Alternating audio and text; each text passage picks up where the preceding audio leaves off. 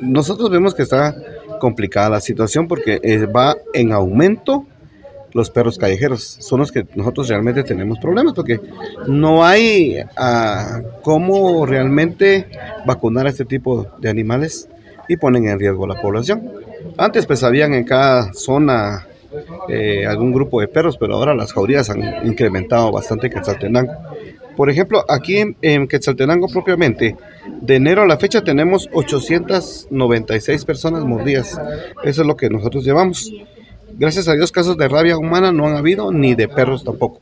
No ha habido ningún cerebro que haya salido positivo cuando se logra, ¿qué le dijera yo? Algún perro, tal vez lo atropella un carro o algo, está tirado, les hacen un laboratorio, pero en este caso no ha salido tampoco la circulación de rabia. Nosotros no tenemos problemas en relación en estos momentos de, de la aplicación de, del tratamiento. El tratamiento consta de dos, dos abordajes. El abordaje propiamente de la herida, que dependiendo de la herida, si es profunda, entonces se tiene que aplicar eh, alguna situación de un antibiótico o analgésico, ¿verdad? En ese sentido.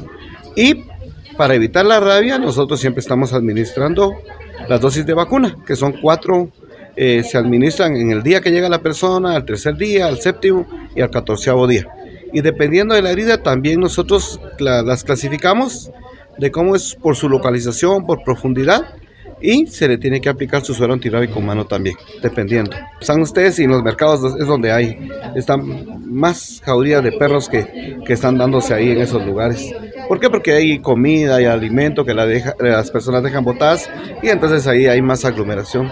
Fíjese que en relación a los dos, tres años anteriores, pues estábamos más altos porque el confinamiento, ¿se recuerdan ustedes? Pero cuando hacemos comparación sí vamos en incremento.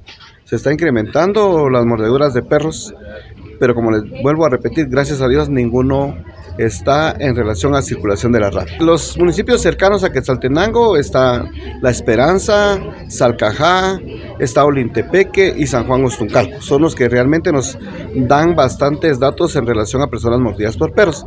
Y de parte de la costa, pues es Coatepeque, pero ya sabemos que es una gran cantidad de personas que habitan allá también. Informa Wilber Coyoy, Emisoras Unidas Quetzaltenango, primera en noticias, primera en deportes.